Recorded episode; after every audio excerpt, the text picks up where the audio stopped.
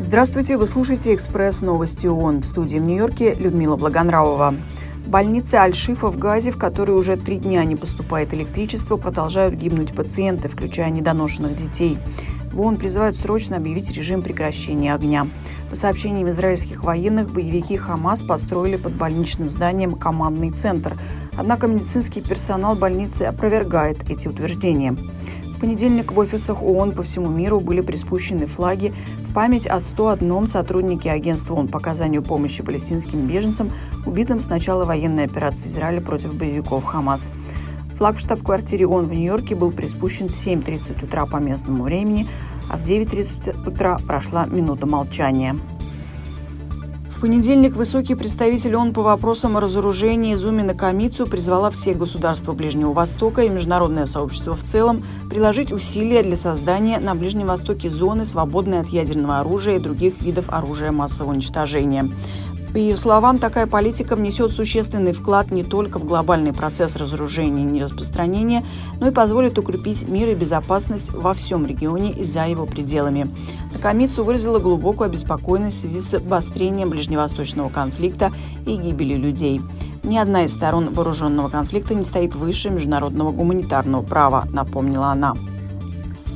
В Найроби, Кения, начался очередной раунд переговоров по разработке имеющего обязательную юридическую силу международного договора о борьбе с загрязнением пластмассами, том числе в морской среде.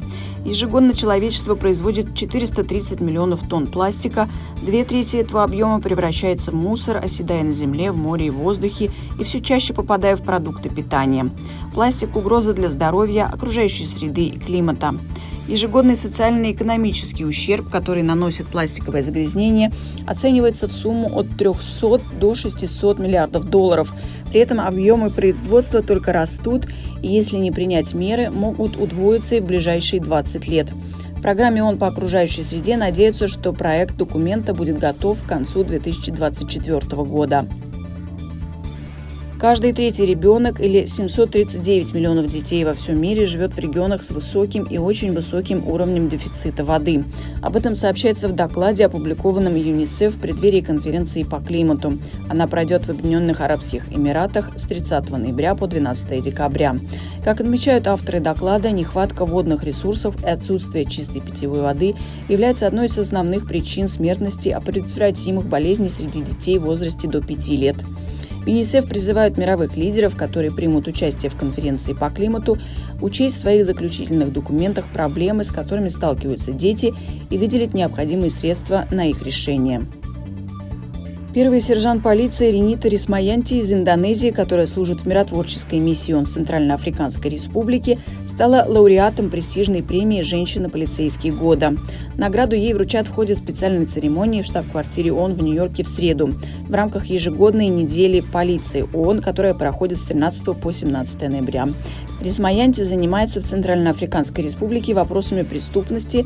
Она участвовала в создании электронной базы данных, которая отображает горячие точки в ЦАР – районы с высоким уровнем преступности и беспорядков. В свои 27 лет Рисмаянти – самая молодая женщина-полицейский года в истории ООН. Это были «Экспресс-новости ООН». Всего вам доброго!